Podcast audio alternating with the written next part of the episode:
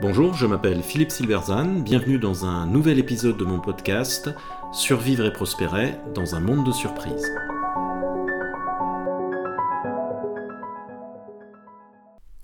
Transformation organisationnelle, vive les silos dans votre organisation. Lorsque j'anime un séminaire de dirigeants consacré à la transformation, je commence toujours par demander aux participants leur diagnostic sur ce qui bloque l'innovation dans leur organisation. Invariablement, ils me répondent les silos. Ah, si seulement nous pouvions casser les silos de notre organisation, alors nous pourrions innover librement.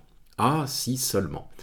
Et pourtant, ça fait plus de 40 ans qu'on essaye de supprimer les silos dans les organisations. S'ils sont la cause du manque d'innovation depuis si longtemps, comment se fait-il qu'ils soient encore là?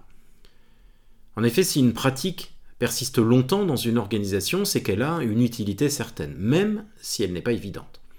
Et c'est bien le cas des silos. Quelle est leur utilité? Eh bien, silo, c'est le nom péjoratif que l'on donne à spécialisation. La spécialisation, c'est la grande invention de l'humanité.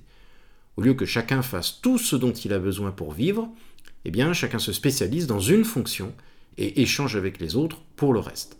Ça a commencé il y a très longtemps quand certains, habiles de leurs mains, fabriquaient des armes pendant que d'autres, agiles et rapides, allaient chasser, par exemple. Il en va de même pour l'organisation moderne. Elle reflète deux modes fondamentaux. D'une part, la spécialisation par lesquelles les tâches à accomplir, fabriquer une voiture, faire la guerre, lever des impôts, etc., sont découpées en tâches faisables par un être humain. C'est la division du travail.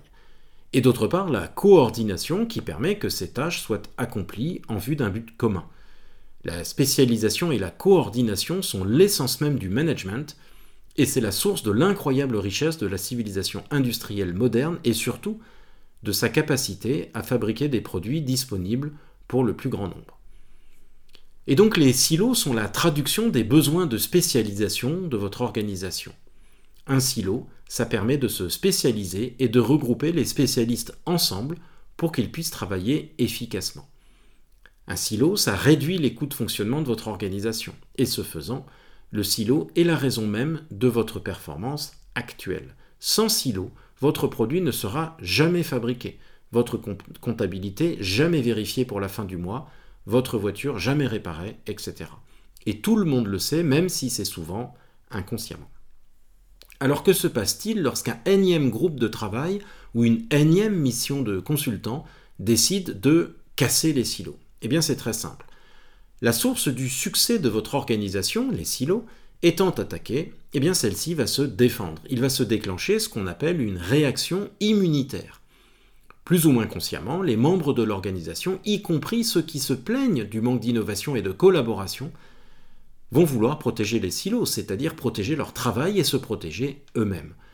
Alors on nommera ça résistance au changement si on veut, mais ce faisant, on commettra une grave erreur, celle de penser que la réaction est négative, alors qu'elle est profondément positive. Elle résulte de la volonté des collaborateurs de protéger ce qui fait la réussite de l'organisation à ce jour.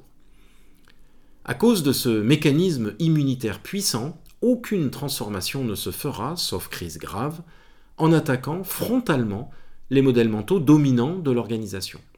Au contraire, il faut toujours commencer par identifier et célébrer ce qui a fait la réussite de votre organisation jusque-là. Dans notre exemple, les silos. Une fois cela fait, on pourra montrer comment, dans certains cas, les silos peuvent être un obstacle à l'innovation, sans remettre en question le modèle mental dominant silo égale efficacité. On pourra identifier un petit projet où on pourra essayer une autre approche.